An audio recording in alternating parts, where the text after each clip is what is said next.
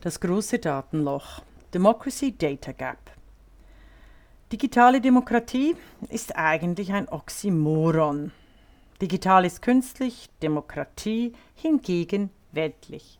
Willkommen zum Magazin für Zukunftsmonitoring Swiss Future zum Thema die Zukunft der Zukunftsforschung und dem Artikel von Dr. Regula Stempfli zum großen Datenloch zur Voraussetzung für unseren Podcast Daten und Konsum.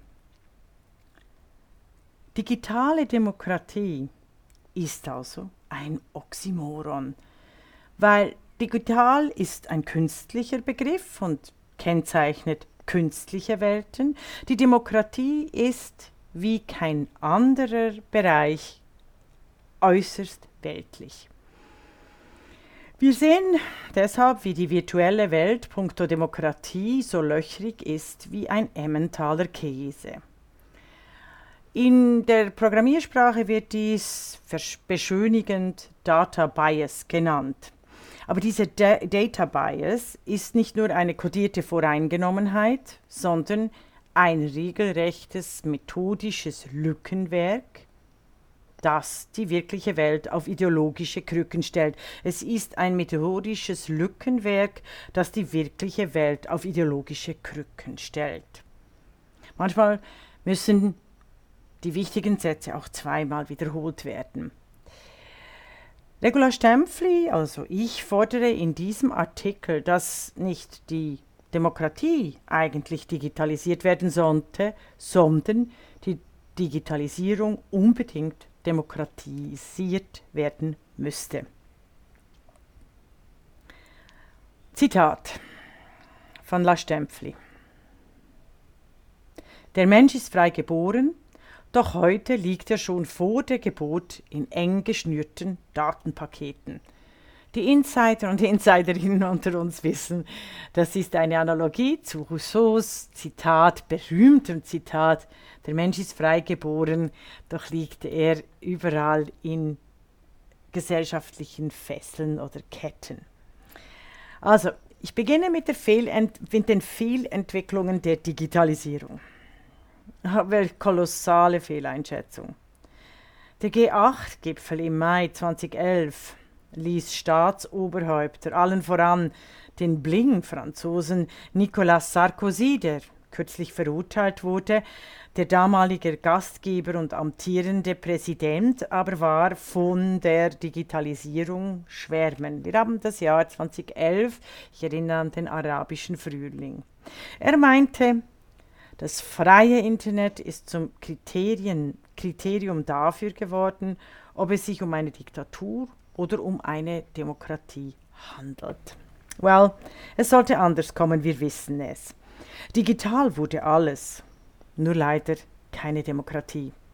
Die Digitalisierung des letzten Jahrzehnts ist geprägt durch den asozialen und menschenunwürdigen Plattformkapitalismus im Westen der wird übrigens auch von den Gewerkschaften unterstützt, weil diese gerade in der Schweiz mit Google daran sind, einen Gesamtarbeitsvertrag äh, zu erreichen und deshalb von Digitalsteuern oder Kritik an Google nichts hören wollen. Also die Digitalisierung der, äh, des letzten Jahrzehnts wurde geprägt durch den asozialen und menschenunwürdigen Plattformkapitalismus im Westen und in Asien durch die digitalen Neuerfindungen der Diktaturen, nämlich der Volksrepublik China.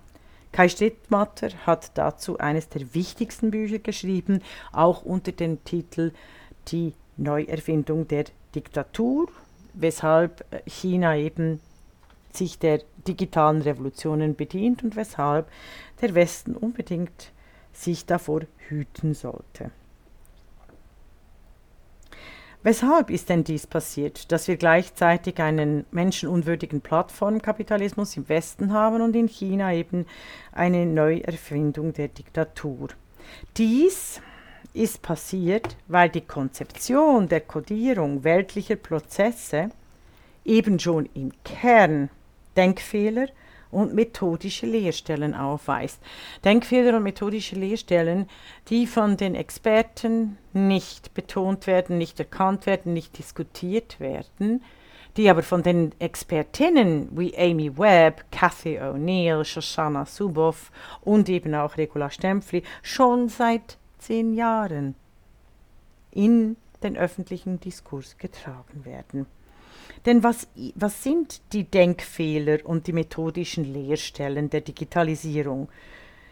Einer besteht darin, dass Algorithmen und Codes objektiv betrachtet werden, was selbstverständlich auch Mathematiker sagen würden, dass dies eine völlige falsche Einschätzung von mathematischen Korrelationen sei. Denn Codes sind keine Abbildung der Wirklichkeit. Nein, sie sind im Wesentlichen die Regieanweisungen von Programmieren. Die Übertragung des Realen in Algorithmen führt automatischerweise in die Fiktion. Die Übertragung des Realen in Algorithmen führt automatischerweise in die Fiktion. Diese methodischen Leerstellen privatisierter digitaler Infrastrukturen verwandeln deshalb die reale Welt und ihre Lebewesen in Befehlsempfänger von Big Data, von denen niemand so genau weiß, wie sie eigentlich funktionieren, selbst diejenigen, die sie programmiert haben, die Big Data. Schon erstaunlich, nicht wahr?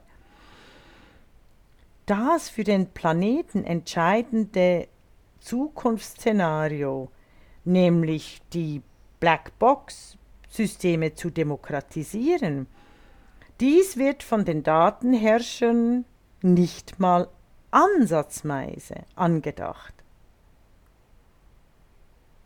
Dass die Teilhabegerechtigkeit in Codes, die eben Regieanweisungen für eine künstliche Welt sind, aber mit der Realität manchmal gar nichts zu tun haben, nicht auch demokratisiert werden können, das wird nicht mal ansatzweise angedacht. Demokratie, Freiheit, Gleichheit und Solidarität werden mittels sogenannter digitaler Forensik, das heißt einer methodisch fehlerhaften Beweisstruktur einer kodierten, fantastischen Wirklichkeit des algorithmischen Himmels, geopfert.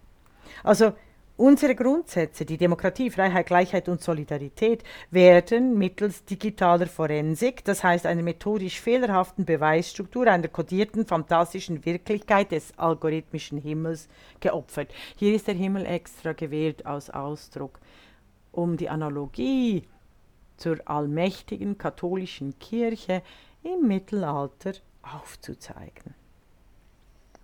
Das religiöse Element der Datenherrschaft, das heißt die Vernachlässigung des inneren Aufbaus von Daten innerhalb eines völlig geschlossenen Systems, lässt die vom Datenkorsett bedrängten Kreaturen beispielsweise auf Twitter noch vielstimmig seufzen. Doch 01 verfolgen lediglich das Ziel, illusorische Emanzipation statt wirkliche Befreiung vorzuspielen. Also das religiöse Element der Datenherrschaft, das heißt die Vernachlässigung des inneren Aufbaus von Daten innerhalb eines völlig geschlossenen Systems, lenkt davon ab, respektive wird nicht diskutiert und wird schon gar nie auf Programmebene oder wenn es um die digitale Demokratie geht, diskutiert. Soweit die Einleitung jetzt zum Kapitel Algorithmische Leerstellen und demokratiefeindliche Datenlöcher. Der Großteil aller Codes konstruiert mittels Blackbox-Methoden riesige Demokratie- und menschenfeindliche Datenlöcher. Die kodierten Zukünfte, beispielsweise der großen Neun von Amy Webb, die dienen nicht zum Wohl aller. Unter den großen Neuen sind äh, Google, Amazon, Apple, Microsoft, äh, IBM äh, und die chinesischen Provider aufgeführt und gemeint. Also diese großen Neun, die kodierten Zukünfte der großen Neun dienen nicht zum Wohl aller, sondern sind als Instrumente dazu angelegt, eine klitzekleine globale Elite zu bereichern. Democracy Data Gaps nennt Regula Stempfli diese, die sind algorithmische Leerstellen, die für riesige demokratiefeindliche Datenlöcher verantwortlich sind. Wir haben auch einen Gender Data Gap, wie Caroline äh, äh, äh, Criado Perez äh, eindrücklich die Britin aufgezeigt hat, nämlich dass äh, die Mehrheit der äh, Menschen in den wichtigsten Daten, beispielsweise in der Medizin, überhaupt nicht einberechnet werden und deshalb äh, Tode erleiden müssen, die von der Statistik gar nicht als medizinale Fehler und aufgrund von fehlenden Daten und vor allem aufgrund von falschen Daten verfolgt werden. Also die kodierten Zukünfte der großen Neuen dienen nicht zum Wohl aller, sondern sind als Instrumente dazu angelegt, eine klitzekleine globale Elite zu bereichern. Democracy Data Gaps sind algorithmische Leerstellen, die für diese demokratiefeindlichen Datenlöcher verantwortlich sind. Deshalb erstaunt es mich immer wieder, wenn die Menschen behaupten, ach, die Menschen sind so böse, ohne zu realisieren, dass die Codes die Boshaftigkeit der Welt, die Zeichen de, des Bösen darstellen, um mit Hannah Arendt zu sprechen. Für die Massen bedeutet Digitalisierung, anders als damals das universelle Versprechen von Freiheit, Gleichheit und Solidarität, eine hinter Codes versteckte Versklavung. Joseph Weizenbaum oder Josef Weizenbaum nannte dies schon früh sehr treffend die Macht der Computer und die Ohnmacht der Vernunft oder im englischen Original noch präziser, 1977, äh, Joseph Weizenbaum, Computer Power and Human Reason, from Judgment to Calculation. Welt und Wirklichkeit werden also im digitalen Raum nicht vorgeführt, sondern inszeniert, zum Schaden von uns allen. Dies müssen wir uns bewusst sein. Menschen sind unglaublich soziale Wesen und sehr anfällig für Fiktionen aller Art. Das sehen wir an den monotheistischen Religionen oder überhaupt an allen Religionen und Sekten oder Ideologien. Und die Tragik besteht darin, in der Digitalisierung den ideologischen Grundgehalt und die Struktur nicht zu erkennen. Spätestens 1992 hätte dies allen klar sein können, als der Informatiker äh, David Clark großspurig verkündete, Könige, Präsidenten und Wahlen lehnen wir ab. Wir glauben an groben Konsens und laufende Codes. Die Quellenangaben werden sich im Text zu diesem Podcast befinden und auch die Links. Damit proklamierte er für das Silicon Valley das bis heute gültige Undemokratieverständnis. Und dieses Demokratieverständnis, ich nenne es eben Undemokratieverständnis, aber dieses müssen wir die Beziehungslosigkeit nennen. Das in Analogie mit Hannah Arendt, Shoshana Zuboff, aber in, als Begriff und Konzeption von Regula Stempfli. Die neuen IT-Kolonialherren folgen einer mechanisierten Auffassung von Welt, Lebewesen, Wirklichkeit, Natur, Politik und Geschichte. Und in dieser methodischen Kritik, nämlich dass sie nur eine mechanistische Auffassung von Welt replizieren, ohne deren Komplexität zu bedenken, diese Kritik findet überhaupt keinen Platz mehr in den Sozial- und Geisteswissenschaften. Dies bedeutet, dass Zukunft, Wahrheit und Wirklichkeit systemimmanent verleugnet werden. Und dies ist der klassische Weltverlust nach Hannah Arendt. Also Realität, Sinn, Wahrheit und Wissenschaft verschwinden so, wenn Wahrheit und Wirklichkeit keinen Bezug mehr miteinander haben. Und dies ist nur möglich, weil die Digitalität sich aus zwei großen Wissenschaften aus der Physik, respektive Lehren aus der Physik speisen, nämlich die Lichtgeschwindigkeit und die Quantenmechanik. Beides Theorien, die in unserem Alltag eine enorme Rolle spielen in der mechanisierten Replikation und Automatisierung der fiktiven Welt im Unterschied zur wirklichen Welt, die wir aber nicht wirklich verstehen können. Selbst die Theoretiker, die Physiker und Physikerinnen selber würden zugeben, dass diese Theorien zum komplexesten gehören, was die Menschheit jemals angedacht hat. Und sie würden auch ganz klar sagen, dies sind Theorien, sind nicht die Welt und sie passen zum Himmel, aber nicht zur Erde. Dies bedeutet also, dass Zukunft, Wahrheit und Wirklichkeit systemimmanent verleugnet werden. Realität, Sinn, Wahrheit und Wissenschaft verschwinden einfach. Das sind die Fake News. Das ist die Tragik der Fake Societies. Das ist die Tragik der Verschwörungstheorien. Deshalb sprießen die wie Twitter-Pilze überall hervor.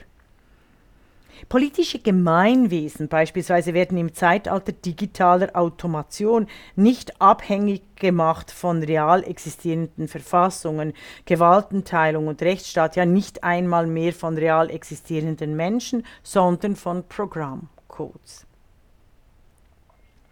Derartige Vorstellungen digitaler Ordnung zum politischen Gemeinwesen sind ikonoklastisch, da sich ihre autonome Welt der Virtualität an keinerlei Referenz mehr messen lassen will. Also die Vorstellungen lassen sich an keinerlei Referenz mehr messen und funktionieren automatisch selber. Und aufgrund der Komplexität der Codes als Regieanweisungen werden sie auch nicht mehr anerkannt. Und trotzdem oder vielleicht gerade deshalb bestimmen Lücken und fehlerhafte Codes mehr und mehr aller unserer Wirklichkeiten. Algorithmen gestalten nach Programmvorgaben, die der mathematischen Logik entsprechend immer mehr Mankos aufweisen, selbsterfüllende Prophezeiungen über mögliche Zukünfte.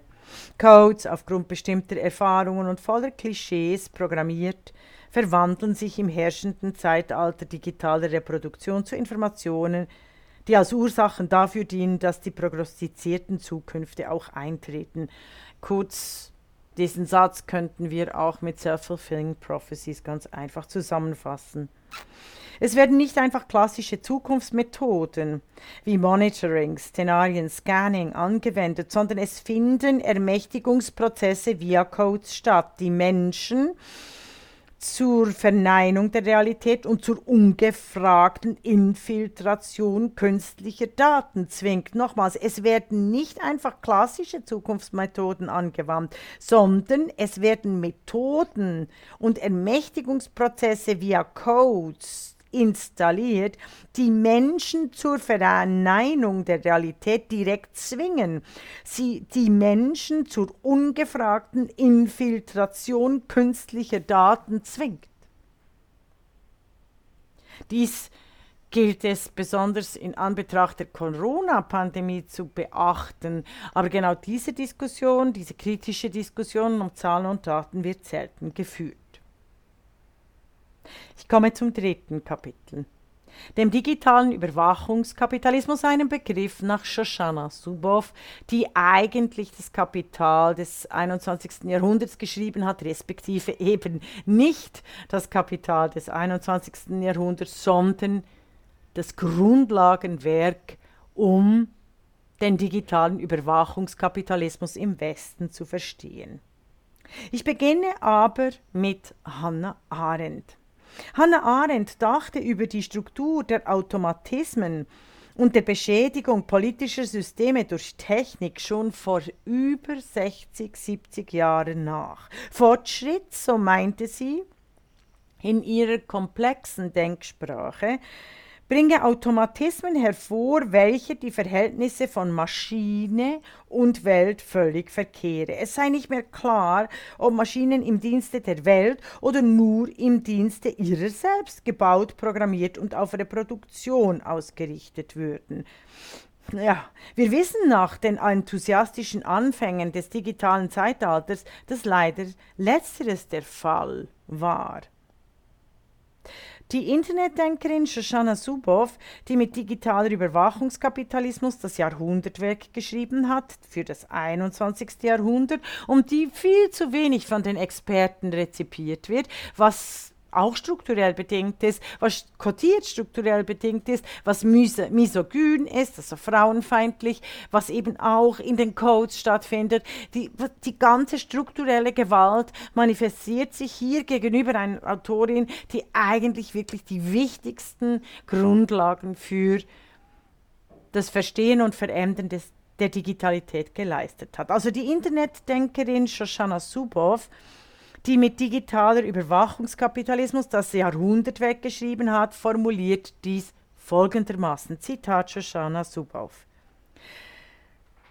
Solange wir dem Überwachungskapitalismus und seinen Verhaltenstermin, Kontraktmärkten so zu florieren gestatten, solange wird der Besitz dieser Verhaltensmodifikationen als Produktionsmittel und als Ursprung kapitalistischen Wohlstands und der Macht im 21.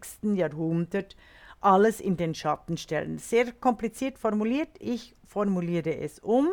Solange wir dem Überwachungskapitalismus weiter erlauben, weiter zu florieren, werden wir die grassierenden Folgen des Manchester-Kapitalismus im 19. Jahrhundert, die wir als Historikerinnen entsetzt betrachten, äh, äh, erkennen, dass dies nur ein Vorgeschmack der Versklavung ist von Menschen, der Möglichkeit der Versklavung von Menschen und der elenden Lebensbedingungen von allen Lebewesen war.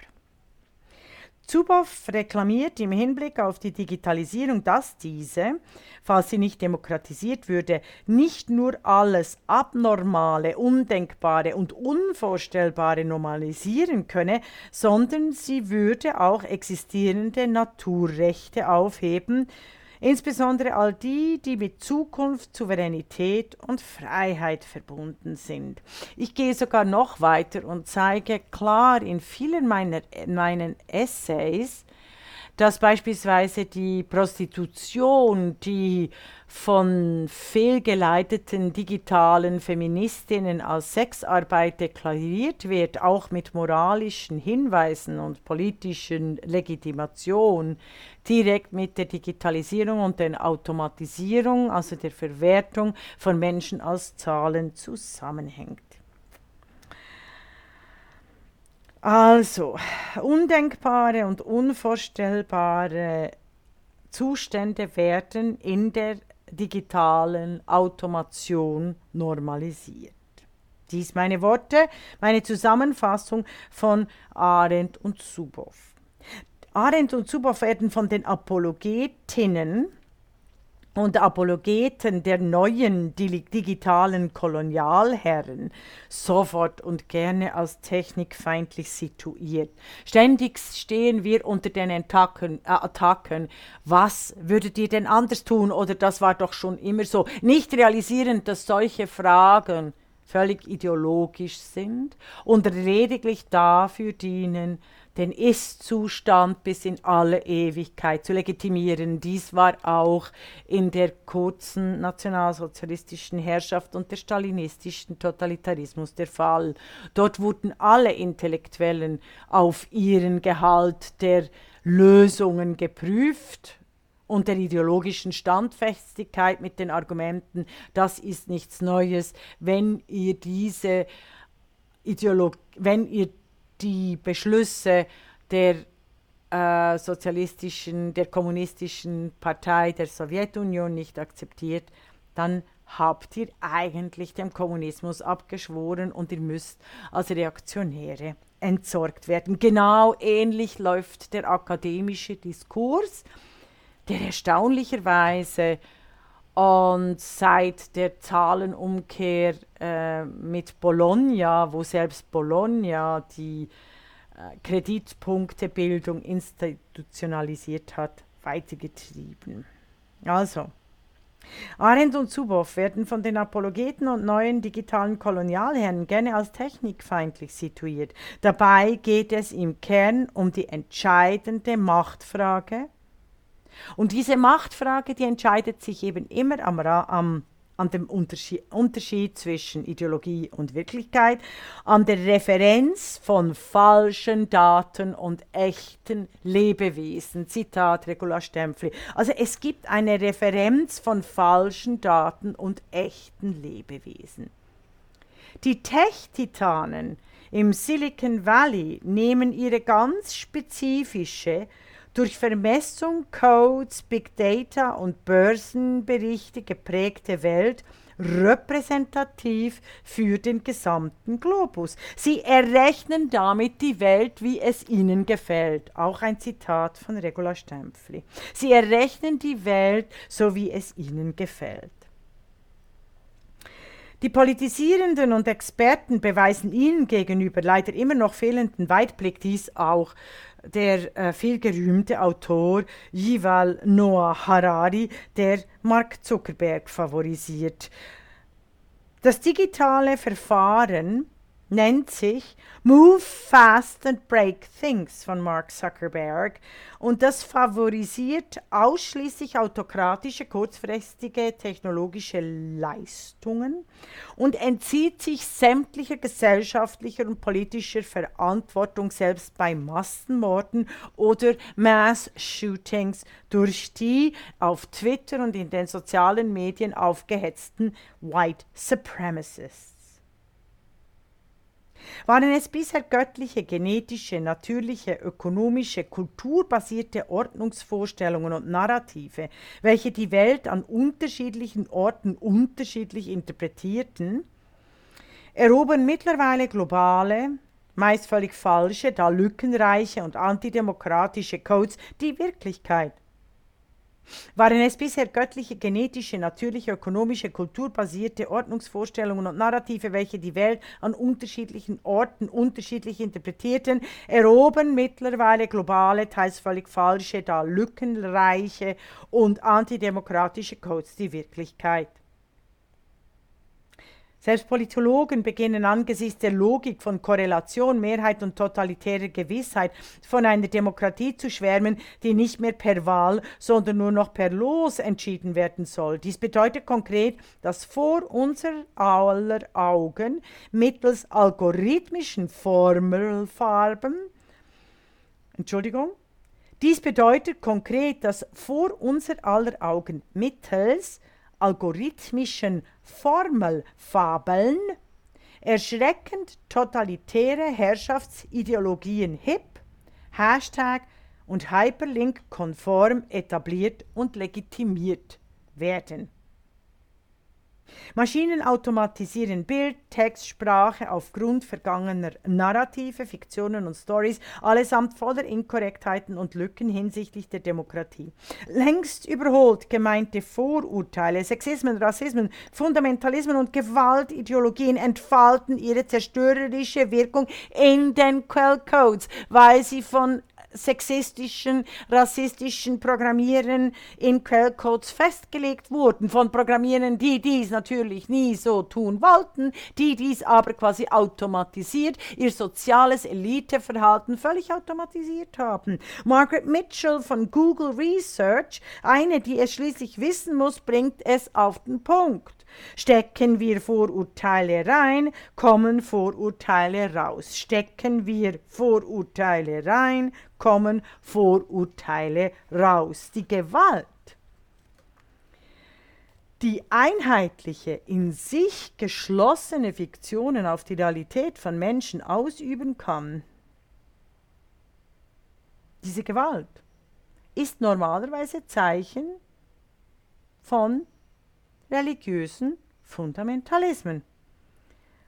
Doch ausgerechnet gegenüber mathematischen Formelfabeln setzt genau diese klassische Kritik aus. Es gibt keine Atheisten im digitalen Raum gegen das Digitale. So kommt es, dass der politische Diskurs kein Austausch, sondern ein datengesteuerter Kampf und Marktplatz von Diktaturen, Autokratien, Selfies, Boulevard, Brands, Polls, Fake News, Headlines, Facts, Celebrity Calls, Memes und so weiter ist.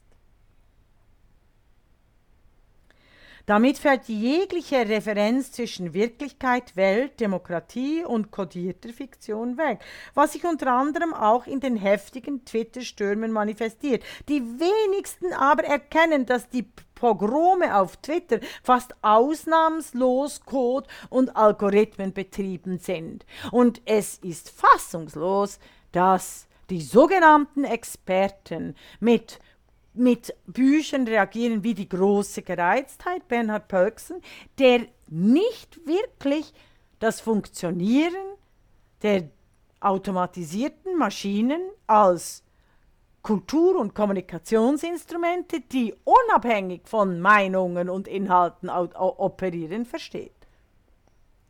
Phänomenal. Wenn Sie jetzt denken, das wissen wir alles, dann muss ich Sie korrigieren. Nein, das wissen wir nicht, wobei wir das wir auch noch definieren sollten. Dies ist im Wesentlichen die Erkenntnis von den Expertinnen und den üblichen in den Medien zitierten Experten und gerade im deutschsprachigen Raum den Sachbuchautorinnen haben keine davon wirklich Ahnung, weil sie sich nie wirklich mit der strukturellen Gewalt auseinandersetzen mussten aufgrund ihres Geschlechts, ihrer Rasse, ihrer fehlenden Diversität. Falls Sie jetzt denken, äh, das ist ziemlich deprimierend, kann ich Sie beruhigen. Zum Schluss dieses Podcasts oder in einem zweiten Teil, ich weiß nicht, wie lange äh, dieser Artikel sich äh, in Podcast-Minuten niederschlagen wird, kommen ganz konkrete, sehr einfach demokratisch und politisch durchsetzbare Reformen zur Diskussion. Ich möchte Ihnen nochmals in einem weiteren Kapitel zur Referenz und zum Resonanzverlust innerhalb von Demokratien Auskunft geben. Also was passiert? In der Digitalität geht es meist um simple Mehrheitseffekte innerhalb postmoderner performativer Sprechakte, die Menschen als Ersatz für Demokratie angeboten werden. Das heißt also, wir reden unendlich viel. Es ist aber eigentlich ein völliger Ersatz für äh, Demokratie, damit die automatisierte, codebasierte Diktatur automatisch weiterlaufen kann. Dadurch werden Demokratie, das Vertrauen in den Staat, in die Institutionen, in Zivilgesellschaft, in funktionierende Gesellschaft und in Menschen überhaupt nachhaltig beschädigt. Sie kennen die Diskurse um Hate Speech. Da werden immer die Menschen in den Vordergrund gerückt, nie die Maschinen, die dies automatisiert, kodiert befördern. Nicht nie, aber weniger. Ingrid Brodnik beispielsweise hat das schon lange auch erkannt. Also dadurch werden Demokratie, das Vertrauen in den Staat, in die Institutionen, in die Zivilgesellschaft, in funktionierende Gesellschaften und in Menschen überhaupt nachhaltig beschädigt. Clicks and Cash erobern die Welt mittels Code. Wurden früher Statistiken auf direktem und staatsrechtlich reguliertem Weg durch Umfragen oder an Arbeitsplätzen erhoben. Die Statistiken mussten allen rechtsstaatlichen Voraussetzungen genügen, werden heutzutage Daten recycelt, Big Data erstellt, die vom Verkaufsverhalten von Menschen und deren Surfen auf Websites errechnet werden und die dann die Politik bestimmen. Ein Wahnsinn. Allein die Größe der Daten spiegelt vor, akkurat zu sein. Dabei basieren sie auf Voreingenommenheiten, die es ermöglichen, politisches Microtargeting zur gigantischen digitalen Propagandamaschine aufzubauen. Alles wird effektives Konsummarketing dessen Blackbox es beispielsweise Journalisten und Journalistinnen unmöglich macht, nachzuhaken, zu recherchieren, richtig zu stellen. Dies führt zu kolossalem Referenz- und Resonanzverlust innerhalb der Demokratie, wie Regula Stempfli betont. Falsche Daten gefährden auch Leben. Dies ist auch nicht in der öffentlichen Diskussion. Caroline Criado Perez zeigt in Unsichtbare Frauen wie der riesige Gender Data Gap, die Gefahr, dass aufgrund von Datenlöchern beispielsweise eine Frau bei einem Autounfall stirbt, um 17 Prozent höher ist als bei Männern. Anatomische Lehrbücher weisen keine realistische Darstellung der weiblichen Vulva, Schamlippen, Vagina und Klitoris auf. Dies führt dazu, dass Chirurgen mangels genauer Kenntnis der Nervenläufe der weiblichen Genitalien diese beschädigen und durchtrennen und generell die Frauenkörper, denen Mediziner kaum Aufmerksamkeit widmen, fehldiagnostizieren. Ha, wenn diese Beispiele als marginal erscheinen, ähnlich wie die Thrombosen bei AstraZeneca, wenn diese Beispiele zu marginal erscheinen, hier ein Exempel aus dem Strafrecht. Vielleicht mag das die Männer beeindrucken. Da gibt es Applikationen, mit denen Rückfallquoten für Strafgefangene trainiert werden. Die Bilddateien, mit denen die Maschinen gefüttert wurden, enthielten überwiegend weiße männliche Gesichter für optimistische Prognosen. Also nochmals, die Bilddateien, mit denen die Maschinen gefüttert wurden, enthielten überwiegend weiße männliche Gesichter für optimistische Prognosen und selbstverständlich nicht weiße, braune, dunkle Gesichter für pessimistische Prognosen. Hier liegt der Rassismus also schon in den Datensätzen. Denn statt auf verfassungsrechtlichen Daten ruhen, spezifizieren Codes vergangene und voreingenommene Entscheidungen. Das nächste Kapitel zu den unterwanderten Apps, undurchschaubaren Codes und den digitalen Weltenherrschern. Hm, das müssen Sie sich mal auf der Zunge zergehen lassen. Vorurteile aus voraufklärerischen, rassistischen, sexistischen, menschenfeindlichen Zeiten, vordemokratischen Zeiten, vorrevolutionären Zeiten speisen Algorithmen. Damit unterwandern Apps, die auf Daten mit großen Leerstellen und oder Vorurteilen beruhen, die demokratisch verbürgte Gleichheit vor dem Gesetz. Dies gilt für unzählige Bereiche. The Big Data Economy verkauft sich als fair und objektiv, doch mittels Codes voller Datenröcher errechnen, er werden schon in den USA Tausende von Bewerbungen, Kreditanträgen, Versicherungsvaliditäten errechnet und die zerstören dabei unzählige Biografien. Aufgrund riesiger Code-Defizite werden gute Lehrkräfte entlassen, kluge Studienbewerber und Bewerberinnen und arbeitsame Kreditstellen äh, Kreditstellende abgewiesen. Auszeichnungen, Preise und Stipendien werden an Korrelationsidioten vergeben und so weiter und so fort. Also Forschung findet nicht mehr wirklich unter objektiven Bedingungen statt. Selbst wenn die Abgewiesenen rekurrieren und Recht erhalten, bewirken die Big Data Feedback Schleifen, dass fiktive Bonitätsscores wieder und wieder und wieder ins Spiel kommen. Einmal im Netz ist nichts mehr wegzudenken. Vorgegaukelt wird, dass sich objektive Maschinen durch Papierstapel der Vergangenheit wühlen und ganz nüchtern Zahlen auswerten. Das Gegenteil ist der Fall. Die Codes sind undurchschaubarer als die Götter vergangener Zeiten. Ihre Funktionsweisen erschließen sich oft nicht mal mehr ihren Machen. Erschütternd dabei ist das krasse Missverhältnis zwischen dem Wissen, wie Codes real existierende Verfassungs- und Rechtsstaaten aus den Angeln heben und der Reaktion von Verfassungsrechtlern, Politikern, Wirtschaftsführern und Kulturschaffenden dauert an. Dieses krasse Missverhältnis, dass selbst die Kulturschaffenden überhaupt die wichtigsten Themen nicht äh, thematisieren, nochmals. Es sind die Frauen, die all diese Studien schon längst formuliert haben, wissenschaftlich akademisch geprüft. Und es sind offensichtlich die Codes und die frauenhasserischen Codes, die alles die so programmiert äh, sind, dass genau diese Erkenntnisse nicht in Trams, Threads und Tweets erscheinen. Die großen Neun, wie Amy Webb, die Weltenherrscher Facebook, Google, Baidu, Apple, Tencent, Microsoft, Alibaba, IBM, Amazon nennt, sind so offensichtliche digitale Brandbeschleuniger für Demokratiefeindlichkeit, Ungleichheit, Autokratien, Ausländerhass, Rassismus, Antisemitismus, Sexismus, Ungleichheit etc., dass dies offensichtlich ist. Genau diese neun erfreuen sich aber dank der Mittäterschaft auch der Gewerkschaften nach wie vor einer laschen Haltung mit Verweis auf organisierte Unverantwortlichkeit, deren Komplexität leider eben alle Politisierenden überfordern würden. Dabei ist es unendlich einfach, sehr verehrte Damen und Herren, Applikationen, die zur eindeutigen Identifizierung von Personen dienen, gehören verboten.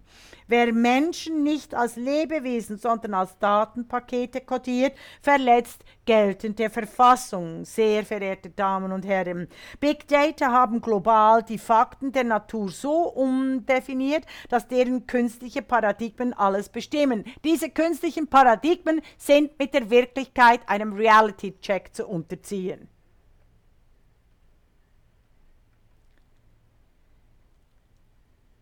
Die digitalen Schattenseiten werden ausgeblendet.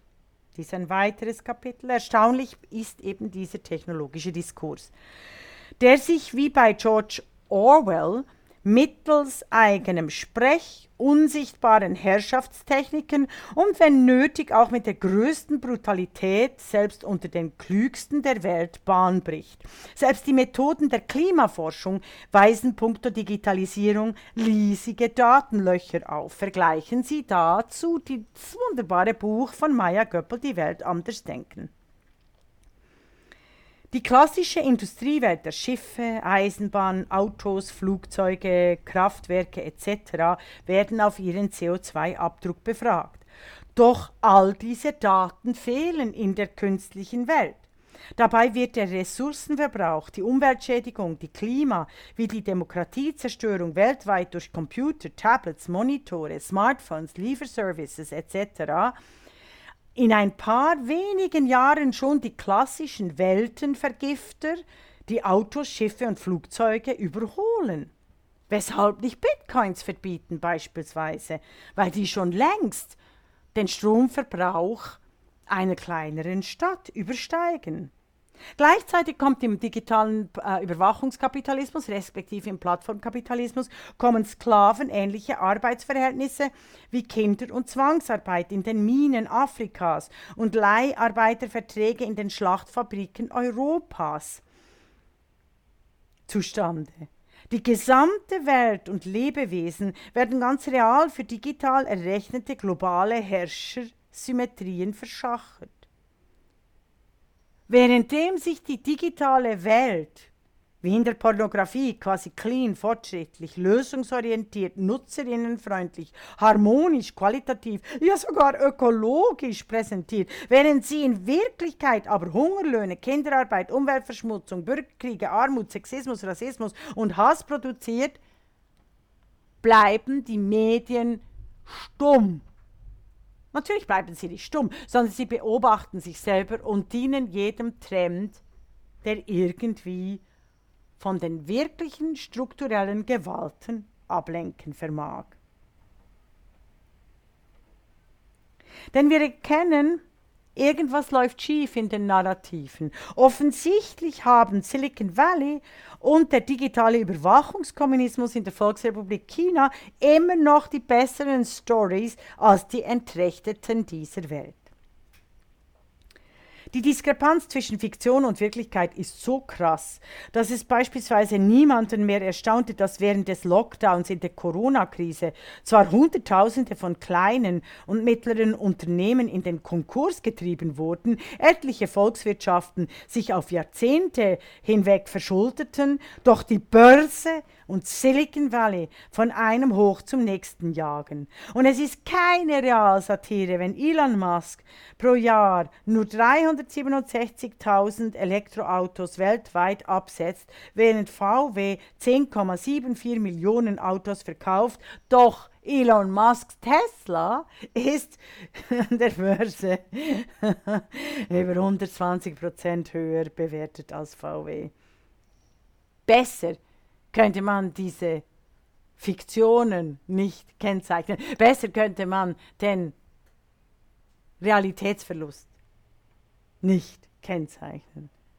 Die kodierte Welt präsentiert sich also nicht nur voller Leerstellen, sondern sie saugt die reale Welt, Wahrheit und Wirklichkeit wie ein schwarzes Loch in sich auf.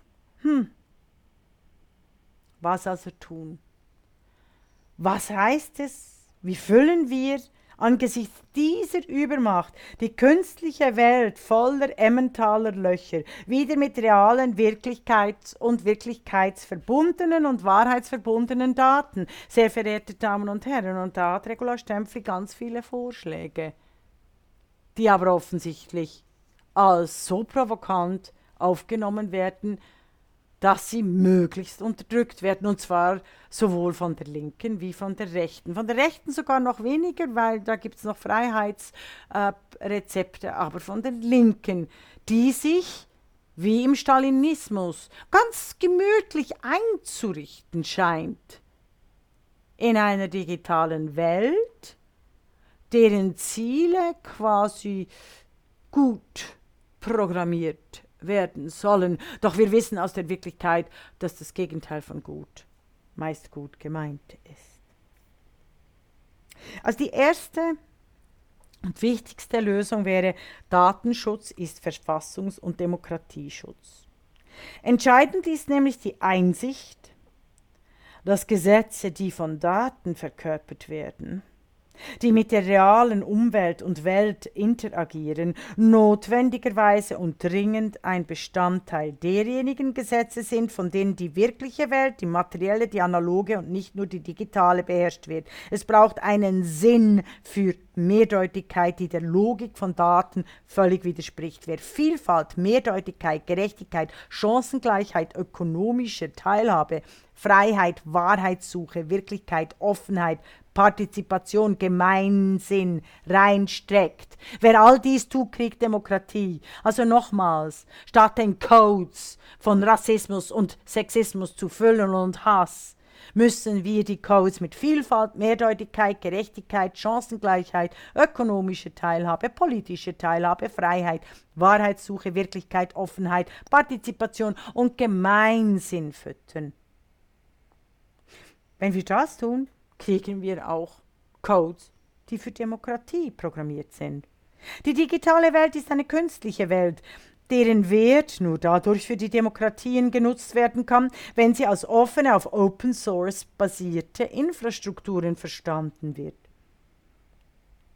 Datenschutz, sehr verehrte Damen und Herren, ist immer noch Verfassungs- und Demokratieschutz. Wie in den letzten 20 Jahren diese einfach geopfert wird mit irgendwelchen euphemischen Begriffen und Gesetzen, selbst der Europäischen Union, ist fassungslos. Genauso fassungslos wie die Gesetze der Nationalsozialisten in den 30er Jahren unter dem Diktum der Demokratie. Ich rede jetzt von den Ermächtigungsgesetzen, ich rede nicht von den antisemitischen, die selbstverständlich ein Alleinstellungsmerkmal haben. Ich möchte da hier nichts Falsches vergleichen. Also die künstliche, äh, die digitale Welt ist eine künstliche Welt, deren Wert nur dadurch für die Demokratien genutzt werden kann, wenn sie als offene auf Open Source basierte Infrastruktur verstanden wird. Datenschutz ist demnach immer Verfassungs- und Demokratieschutz. Besonders Zoomers und Millennials müssen aufhören, Datenschutz permanent als Freiheitsbeschränkung oder Info in Innovationshemmnis aufzubauschen. Gleichzeitig müssen sämtliche Datenschutzbehörden massiv mit diversen und gendergerechten Quoten und diversen und für POCs Quoten aufgestockt und demokratisch organisiert werden. Wie dies zu geschehen ist, ist schon längst in den real existierenden Verfassungen nachzulesen und zu implementieren. Dort, wo bisherige gesetzliche Rahmen nicht ausreichen, müssen neue Regelungen her, so wird der Handel mit personenbezogenen Daten einfach verboten, sehr verehrte Damen und Herren. Demokratische Rechtsstaaten müssen sich vom ideologischen Wachstumsmodell durch Datenökonomie Ökonomien verabschieden. Europas Wohlstand und Stärke basiert auf der realen Welt von Industrie, hohen Bildungsstandard, hohe Ökologie, hohe Lebensqualität, gute Wasserqualität, gute Bodenqualität. Sie basiert auf dem Mittelstand, Föderalismus, der Kleinräumigkeit, der Vielsprachigkeit und der Teilhabe in allen Bereichen von Wirtschaft bis zur Kultur, von der ökologischen Landwirtschaft und öffentlichen Plätzen. Gerade die Corona-Krise hat uns ja gezeigt, dass diese unabdingbar sind. Es wäre so einfach. Gerade die Corona-Krise hat gezeigt, dass die Pandemie nur in denjenigen Staaten gut verkraftet wurde, deren politische Systeme demokratisch waren und deren Gesellschaften nicht von einer grassierenden Ungleichheit zwischen Arm und Reich zerstört werden. Wir erkennen leider ein Jahr später in der Pandemie, dass jedoch die demokratischen Systeme hier immer mehr zu versagen scheinen indem nämlich diese Ungleichheit zwischen arm und reich aufgrund der fehlenden Besteuerung der digitalen Wirtschaften noch größer wird und alles zu zerfallen droht.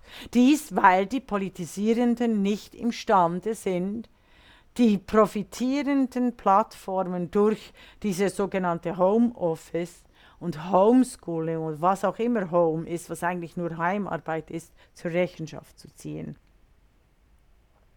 Was, was noch mehr tun? Die Anonymisierung der Daten muss durch klare Löschfristen garantiert werden. Daten lassen sich sehr schlecht anonymisieren. Die Bußen bei Überschreitung von Fristen für Datenlöschung, die, können man, die kann man indessen sehr gut personalisieren und kontrollieren. Gleichzeitig braucht es ein digitales Transparenzgesetz. Wir alle brauchen öffentlich finanzierte und transparente Datensätze. Oder wie ich es schon an anderer Stelle ganz gut formuliert habe, no data without representation, keine Daten ohne politische Demokratie.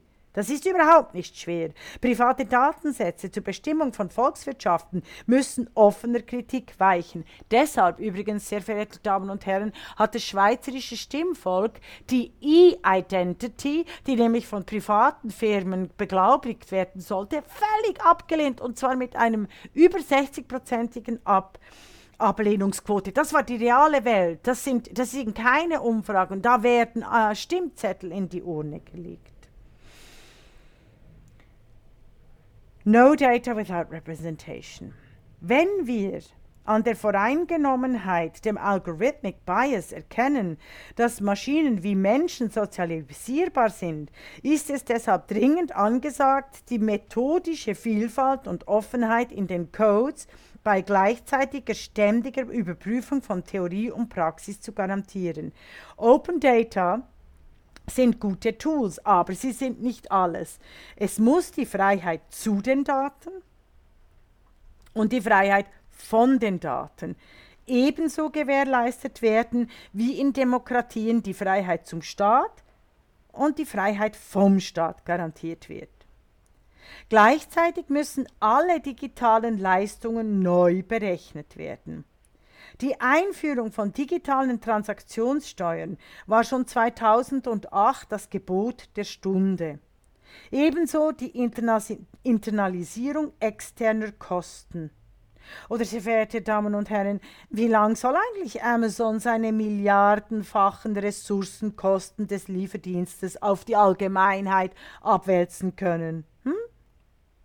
Auch die Grundlagen öffentlicher Vergabe- und Beschaffungspolitik müssen demokratisiert und als Steuerungsinstrumente für eine gemeinwohlorientierte Datenpolitik angewandt werden. Schluss mit einer völlig korrupt wirkenden Globalisierung. Überall, wo öffentliches Geld hineinfließt, muss Demokratie dahinter stehen. Es gibt keine geheimen Datenlöcher und Codes, wie es auch kein geheimes Wissen mehr geben sollte, sondern nur Offenheit und Öffentlichkeit. Geheimes Wissen meine ich natürlich das akademische Wissen. geheimes, geheimes Wissen darf durchaus noch vorhanden sein auf privater Ebene. Demokratische Digitalisierung setzt voraus, geltende Verfassungsgrundlagen und rechtsstaatliche Bedingungen nicht an supranationale Privatinteressen und Überwachungsstaaten zu verkaufen. Demokratische Digitalisierung setzt voraus, geltende Verfassungsgrundlagen und rechtsstaatliche Bedingungen nicht an supranationale Privatinteressen und Überwachungsstaaten zu verkaufen. Codes sind mächtig. Es ist höchste Zeit, sie zur Ermächtigung vieler und nicht zur Ermüdung aller zu missbrauchen. Wirklichkeits- und wahrheitsbezogene Zukunftsmethoden im digitalen Raum sind also dringend notwendig. Wir haben gute Rezepte dazu, fragen Sie uns. Wie wäre es beispielsweise, wenn wir ein Machine Learning System mit relevanten Daten zur Verfassungs- und Rechtsgeschichte der Demokratie füttern würden und es darauf trainieren, Unregelmäßigkeiten bei den Plattformkapitalisten und Überwachungssystemen sofort zu entdecken? Wie wäre es, die Daten und Codes so zu nutzen, dass sie Zukunft ermöglichen und nicht nur ewige Vergangenheit projizieren? Konklusion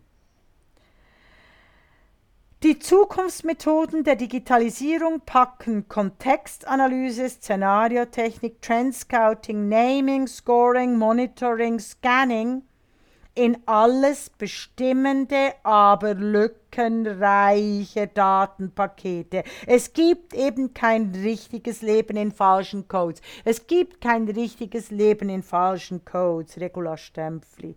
Die Irrtümer über die Zukunft der Menschen, über die Zukünfte der Menschen sind lebensgefährlich. Die Irrtümer über die Zukünfte der Menschen sind lebensgefährlich. Die bestehenden Datenlöcher in KI, Big Data und Programm wie Applikationscodes müssen dringend mit Wirklichkeit aufgefüllt ausgefüllt werden. Bisher funktionieren Modelle zur digitalen Demokratie wie Algorithmen von Google als schwarzes Loch. Alles wird eingesaugt. Teilhabe, Gerechtigkeit, Rechtsstaat und Chancengleichheit. Und nichts dringt mehr nach außen. Ein rasender Stillstand, wie dies Paul Virilio schon im gleichnamigen Essay 1992 diagnostiziert hat. Dabei wäre es so einfach Digitalisierung zur Demokratisierung. Der Schlüssel hierzu heißt Öffentlichkeit, in der Netzsprache auch Open Source. Letztlich geht es um die Freiheiten zum digitalen Raum, die Partizipationsrechte und die Freiheiten von demselben, die Persönlichkeits- und Entfaltungsrechte. Öffentliche Daten nützen, private Daten schützen, so der Chaos Computer Club oder eben No Data Without Representation von Regula Stempfli. Ich danke Ihnen für die Aufmerksamkeit dieses äh, Grundlagenartikels zu den Zukünften von Daten und Konsum, zu den strukturellen Voraussetzungen der Zukunft der Zukunftsforschung. Ich wünsche Ihnen alles Gute. Hören Sie weiter rein in unsere Podcasts, den Podcast von Technologiefolgeabschätzung Schweiz, TEA Swiss, unter der Leitung von Elisabeth Ehrensberger und von Swiss Future, der Vereinigung für Zukunftsforschung unter der Leitung von Regula Stempfli. Vielen Dank fürs Zuhören und bis zur nächsten Session.